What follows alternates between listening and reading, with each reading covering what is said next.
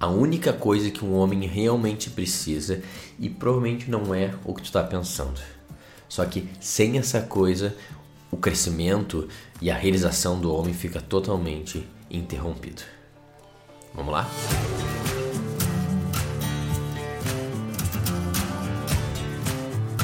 Olá, Adriano aqui. Este podcast tem o objetivo de te educar e te inspirar.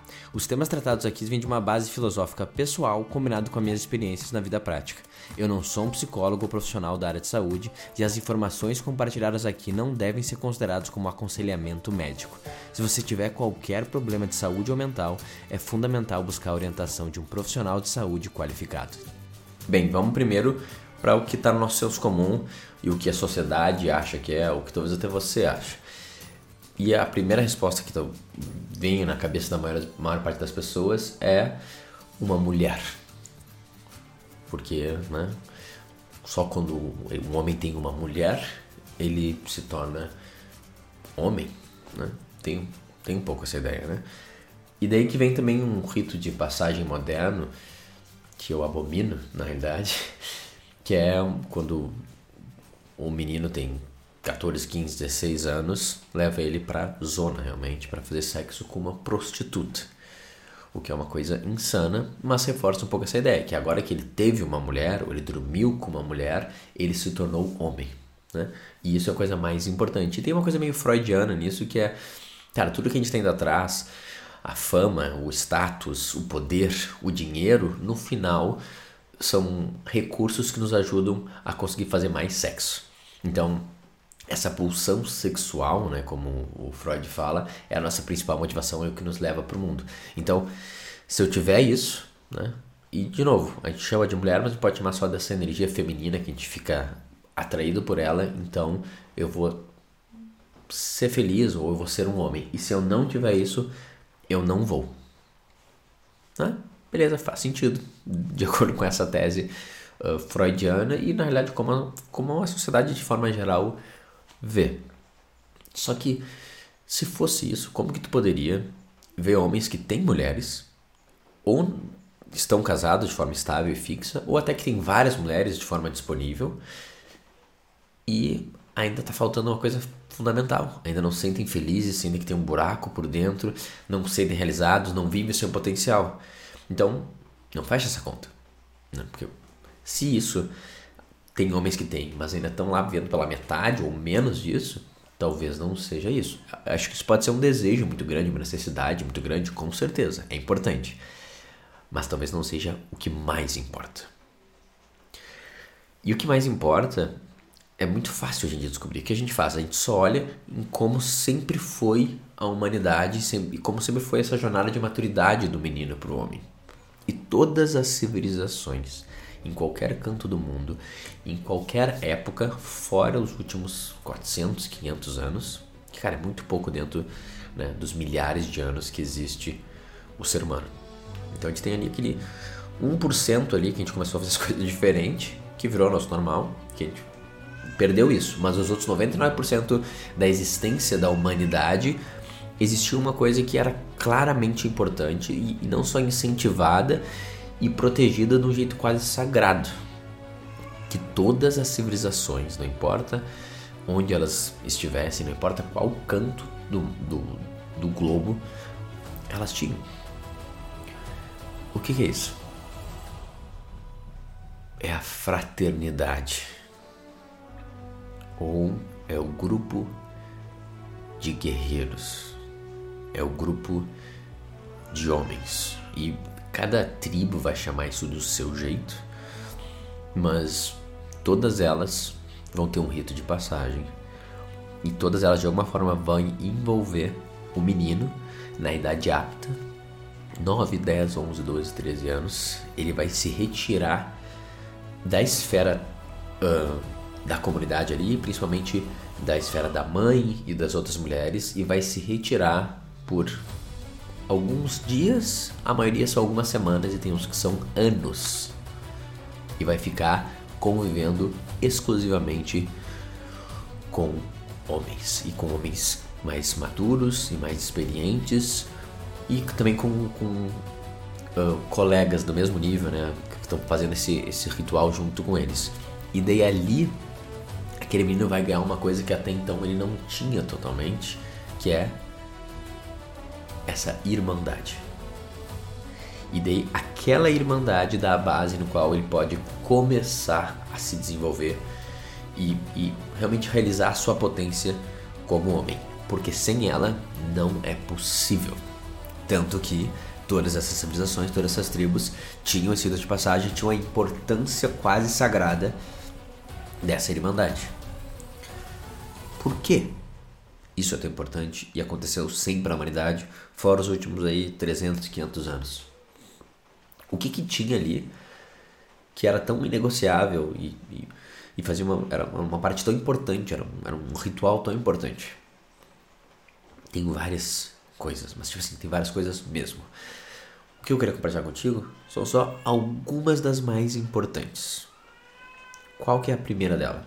A primeira dela é o afastamento da esfera doméstica, como Bert Hellinger fala, ou o afastamento da, do espaço maternal, como a gente chama hoje, então os maternais. O espaço maternal, quase sempre regido pela mãe, mas pode ser pela tia, pela avó ou até pelo tio, na realidade, mas ele vai ter qualidades maternais, que são o quê? De cuidado e proteção. É muito importante uma criança, principalmente até os 3, mas também até os 7 anos, ter esse cuidado. Ela precisa. Tudo ali está em desenvolvimento, então o mais importante é ter uma segurança com o mundo e ela tá bem acolhida. E daí, através desse acolhimento, da certeza que ela tem um lugar naquela tribo, que ela tem o um amor, principalmente da mãe, né, mas da tribo como um todo, ela vai ter a força interna que é forte o bastante para enfrentar tudo. Né? Hoje a gente chama isso da, da teoria da criação com apego. Né? Que eu deixo tão seguro o meu porto seguro e deixo a criança tão segura, do zero até o sete, que ela vai para o mundo com confiança, sabendo que eu tô aqui para voltar e para segurar ela e tendo certeza que ela pertence e que ela é amada. Muito importante. Hoje a gente falha nisso, porque hoje com seis meses de idade a gente põe uma criança numa creche que tenta simular algo maternal, mas tem um monte de profissionais lá que estão fazendo o seu trabalho e elas tentam ao máximo amar aquelas crianças, mas elas não conseguem, porque não são filhos delas, ou, ou sobrinhos, ou primos, ou parentes. E tem essa limitação. Elas estão fazendo isso com duas, às vezes mulheres, três pessoas cuidando de 20 nenês ao mesmo tempo. Então, a gente já está falhando nessa primeira etapa. Não estamos resguardando a infância e dando essa energia maternal. Desde não só a gente falha nessa etapa, como a gente meio que continua desse jeito mal feito a vida inteira. Que é o quê? É um cara de 30, 35, 38 anos de idade que está morando na casa da mãe e tem a desculpa que a mãe precisa, que ele que já gera dinheiro, ele já paga mais as contas, ele cura da mãe, mas na realidade tem essa figura hierárquica ali que se der qualquer problema, de alguma forma ela vai segurar ele. Então, a gente estende essa, essa área do maternal sem limite, não tem mais fim. E, especificamente nos países latinos, assim, uh, acho que eu diria até quase todos do, do hemisfério sul, mas o Brasil ele manda muito bem nisso. Um, tu quase cria uma culpa em sair dessa área maternal, como se fosse meio que realmente uma traição da mãe, tudo que ela deu, da família, dos tios e até do pai. Às vezes o pai tem cria um ambiente maternal. Então não só a gente está deixando as, as crianças, as pessoas ficarem por muito tempo, como a gente está culpando quem sai. Quando na realidade todas as tribos, não só a gente não culpava, como a gente incentivava, e na realidade incentivava é uma palavra muito leve, a gente expulsava mesmo. Né? Várias das tribos, o, o ritual envolvia, no meio da noite, os homens entravam mascarados na cama onde, onde na rede, né, onde estava o menino dormindo e sequestravam ele. A mãe ficava, não, meu filho, ficava chocada assim e arrastavam ele para o meio da selva. Depois revelavam que era só os tios e, e, os homens mais velhos e que ele agora passava uma experiência de se tornar homem. Né? E a mãe chorando aos prantos, não, não, para acreditar que é real aquilo. Assim que ele virava lá a, a árvorezinha, a mãe perguntava para as amigas, e aí, fui bem? Fui convincente? E sentava e tomava um chá. E ela fazia isso com todos os seus filhos homens. Então, o cara ele tinha que sair. Por quê? Porque era muito importante ele se afastar dessa área maternal. Por quê? Quando ele se afasta da área maternal, Agora a vida dele tem risco.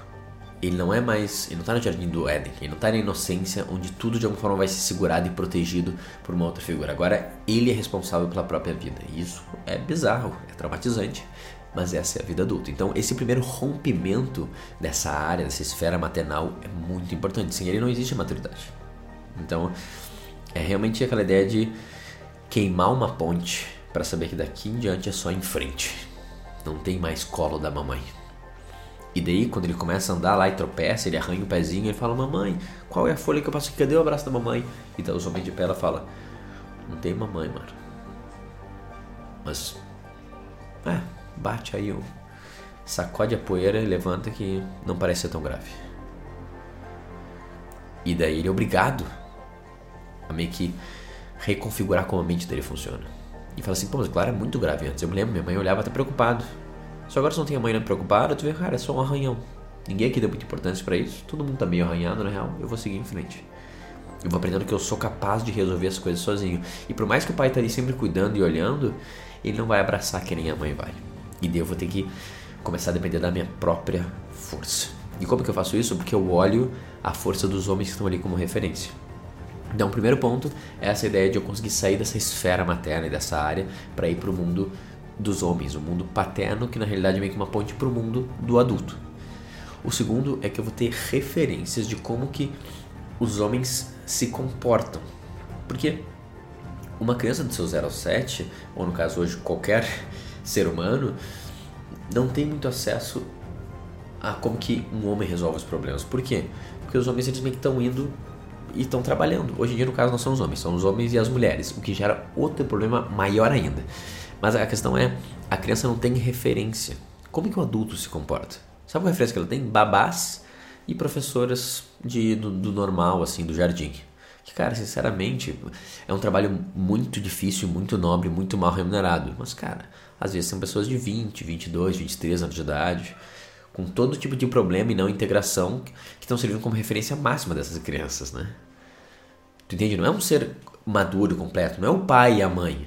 É uma pessoa meio que aleatória ali que sente a vocação, mas não quer dizer que ela é a melhor para a criança. Né? Ela vai ter os valores dela também, que eles estar ela com da família, então tem um monte de problemas que é gerado por tu terceirizar a referência. Então, se eu não tenho um adulto vendo como que ele se comporta com a frustração, com o desafio, com o conflito, porque também é isso, as professoras os professores nesse jardim, eles estão meio que no mundo à parte, é uma coisa, não é a vida real. Então, eu não, eu tô interagindo com um monte de cara que é da mesma idade que eu, que é uma péssima ideia também. A minha referência são eles, e eles meio que são crianças, não sabem o que estão fazendo, mas eu meio que normalizo comportamentos meio insanos, porque eu não estou vendo crianças mais velhas como elas comportam, até adultos o adulto que eu tenho, ele não é um adulto nem muito real, porque ele também que ele só para me servir e é estranho, não lida com conflitos da forma como um adulto lida, é diferente. E eu fico totalmente sem referência. Então, por isso que é muito importante como nos tempos uh, 300, 400, né, 500 anos para toda a nossa humanidade, a criança até os 7 anos ficava um pouco mais dentro da, da, da, casa, perto da tribo, ela não via como que o homem ia resolver os problemas, porque ele estava fazendo isso lá de fora, estava indo caçar, estava indo achar novos, ter novos territórios, estava indo guerrear. Nesse momento, ele vai junto. E daí ele olha assim, caraca, então é assim que eles fazem. É assim que eles resolvem o conflito entre eles. É assim que eles perseveram quando tem uma dificuldade. É assim que eles se alimentam, que eles dormem, que eles compartilham sentimentos, que eles se fortalecem, que eles se, se celebram, que eles se relacionam, que eles lutam e que eles vivem. Se eu não tiver a irmandade, a fraternidade, o grupo de homens, eu não tenho referência. E daí é pior ainda porque hoje em dia não só não tenho essa referência, mas ainda sou poluído pelo imaginário do que tem de entretenimento. Né? Então, os filmes e as séries que distorcem um pouco essa ideia do arquétipo do guerreiro da fraternidade de um jeito bem confuso que está quase indo mais para o lado da desconstrução e de falando, ah, não tem nada de valoroso nesses homens guerreiros, o que é valoroso é tu ser sensível e tu chorar e tu só abrir espaço, e daí fica mais confuso ainda. E daí explica essa crise que a gente tem de imaturidade. A gente tem um monte de moleque vivendo e eu me incluo nisso, tá? Eu sou um moleque em recuperação. Agora, mais de 10 anos trabalhando nisso, me sinto um pouco menos moleque, mas ainda tenho muito que trabalhar porque eu não tive essas coisas. E talvez que esteja ouvindo também tenha resquícios dessa, desse puer eternos, né? Dessa infantilidade que não foi totalmente resolvida. Por quê? Porque a gente precisa da referência, a gente precisa ficar com outros homens, a gente precisa trocar com eles no espaço fechado onde só tem homens. E é importante isso. Outras coisas acontecem ali. Eu preciso da referência, eu preciso da troca, eu preciso da conexão, eu preciso dessa troca energética quase por osmose, só de ficar um tempo com esses homens. E isso me ajuda a romper da esfera doméstica e maternal no qual eu fui criado, em qual a sociedade inteira meio que virou uma grande esfera maternal. Não tem mais risco nenhum, né? As pessoas não precisam nem mais chegar numa, numa mulher e falar: pô, gostei de você, posso te comprar uma bebida, me dar teu telefone? Esse nível de exposição, que é ridículo, não tem risco nenhum, quase, não tem hoje, porque eu sou. Chego na mina que antes ela já me deu ok antes. A gente minimizou todos os riscos por comodidade e a gente gerou uma fraqueza e uma imaturidade absurda que é o que está acontecendo agora. Não tem mais casamentos, pessoas não estão mais tendo filhos. Se tem, elas estão rompendo aí no primeiro de 1 a 3 anos, já estão separando, estão divorciando. Agora acho que o número está em 25% dos casamentos nos primeiros 10 anos dão um divórcio. O que há uns 10 anos atrás era, era metade. Está piorando muito, porque não tem maturidade. E o homem não vai ter maturidade, não vai realizar sua potência, não vai ver o quão forte ele é, a não ser que ele tenha uma fraternidade, ele tem uma irmandade. É um grupo de homens de diferentes lugares e idades e experiências que estão junto alinhado com um só objetivo. E mano, o grupinho do futebol dificilmente é isso, cara. O happy hour que tu faz depois do cara da empresa dificilmente é isso também. Porque não é um grupo de homens que querem só dar uma descomprimida depois de ter que lidar com as mulheres e com o trabalho e vai lá e fica enchendo a cara. Não, mano, os caras iam caçar, eles iam uh, treinar, eles iam se desenvolver, eles iam fazer um trabalho que era útil para a tribo e não só para se servir para seus prazeres. Não adianta os churrasquinhos e os futebolzinho e o, o, o barzinho desses caras que quase grande parte deles não estão preocupados em agregar um valor e servir o mundo e se melhorar, e mais em meio que reclamar e se divertir. Então isso quase mais é um desserviço, mais atrapalha do que ajuda.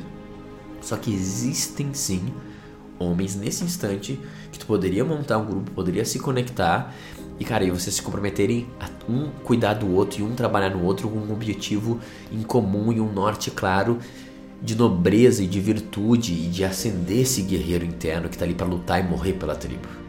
E não só para ficar, sei lá, trocando foto de mulher pelada, falando de futebol, xingando um ao outro, reclamando da mulher do trabalho. Isso não serve de nada, isso é um, falando, é uma antifraternidade.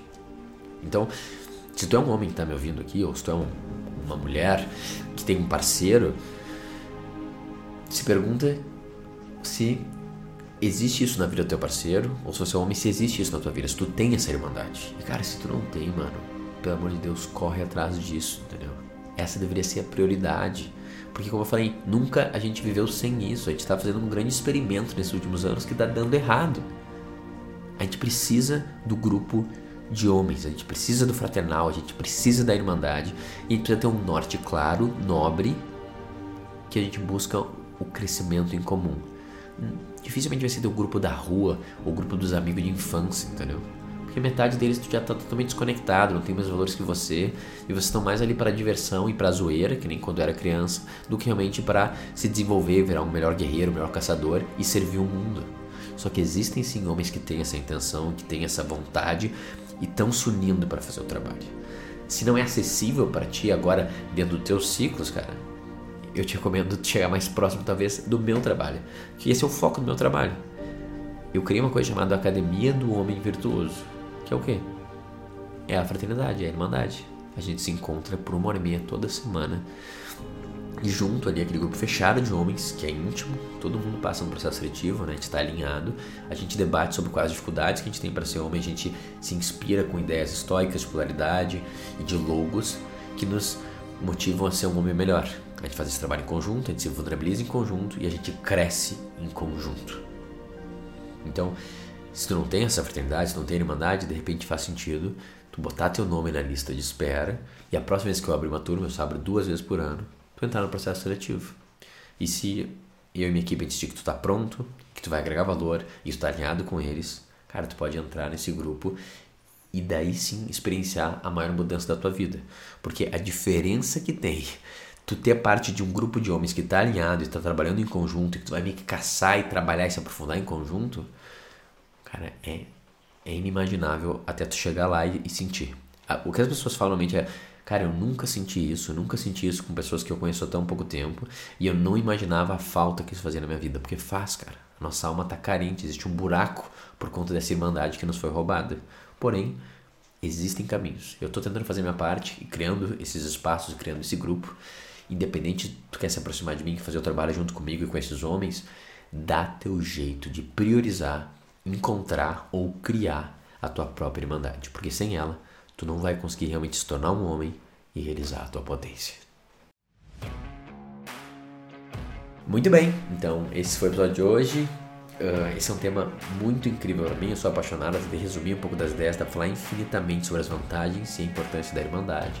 E como eu falei antes, se tu tem interesse de participar da nossa fraternidade, que a gente está alinhado por logos, a gente acredita que existe um, sentido em tudo, a gente é alinhado pelas virtudes de Aristóteles, a gente acredita que a filosofia é a base do homem que tem a capacidade de pensar e a disciplina para fortalecer e continuar estudando.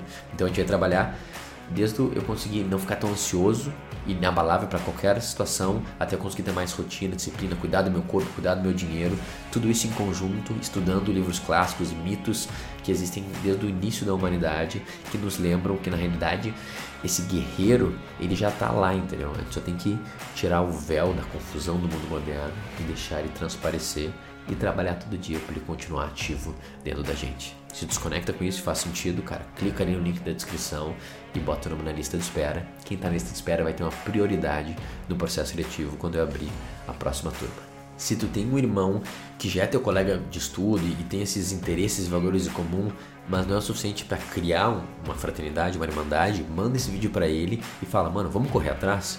Acha mais um cara teu aí que tu acha que faz sentido, eu vou achar um também, vamos criar um grupo, vamos ter desafios de, de estudar filosofia, de malhar em conjunto.